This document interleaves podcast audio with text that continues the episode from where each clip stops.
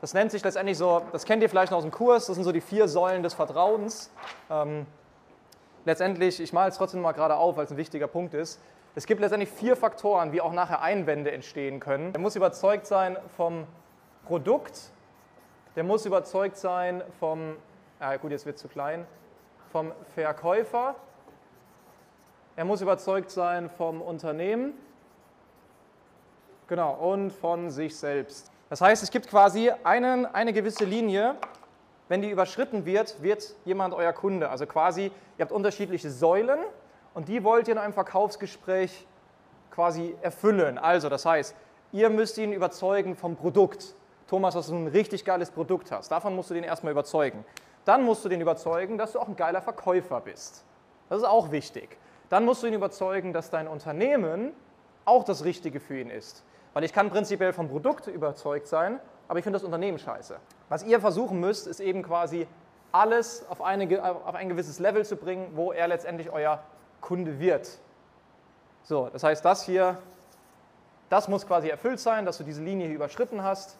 Hier die ist zum Beispiel ganz oben, weil du ein geiler Typ bist. So, und hier Unternehmen findet er auch ganz toll und von sich selbst ist er noch nicht überzeugt. So, das heißt, in dieser Situation würde er zum Beispiel noch nicht kaufen. Er ist vom Produkt von dir überzeugt, er ist von dir als Verkäufertyp, also man kauft ja auch von einem Verkäufer überzeugt, dass du ein netter Mensch bist. Er findet dein Unternehmen geil, aber er glaubt noch nicht an sich selbst, dass er es umgesetzt bekommt. So, das heißt im Endeffekt, das musst du herausfinden, also was ist letztendlich der Punkt, der dir der noch fehlt, dass er die Entscheidung treffen kann? Um jetzt mal wieder den Bogen zu spannen, zu dir zurück. Das ist der Sinn eines Verkaufsgesprächs. Ihm zu helfen, die Entscheidung treffen zu können und alle möglichen Fragen, die er noch hat und alle Informationen ihm geben zu, zu geben, dass er die Entscheidung treffen kann. Weil zum Beispiel, ich bin, ich bin 100% so ein Mensch, ich treffe keine Entscheidung, wenn ich nicht alle Infos habe. So, also mich kriegst du nicht emotional. Äh, ich lege einfach viel Wert auch auf Infos. Das ist halt so. Ja.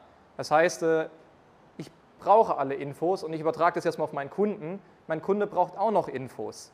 So, und wenn er noch nicht bei mir kauft, indem er sagt, ich muss drüber nachdenken oder noch irgendwelche anderen Ausreden bringt, dann heißt das vielleicht einfach nur, mir fehlen noch Infos.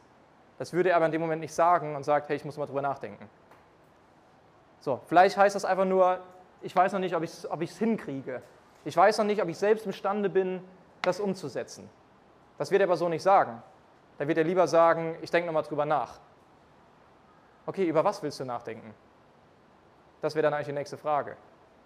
Dann wird er sagen, ja, ob ich das wirklich auch hinbekomme. So, und dann kann ich es aber handeln, dann kann ich es lösen. Also theoretisch. Aber so entstehen Einwände. Das heißt, diese vier Punkte müssen erfüllt sein.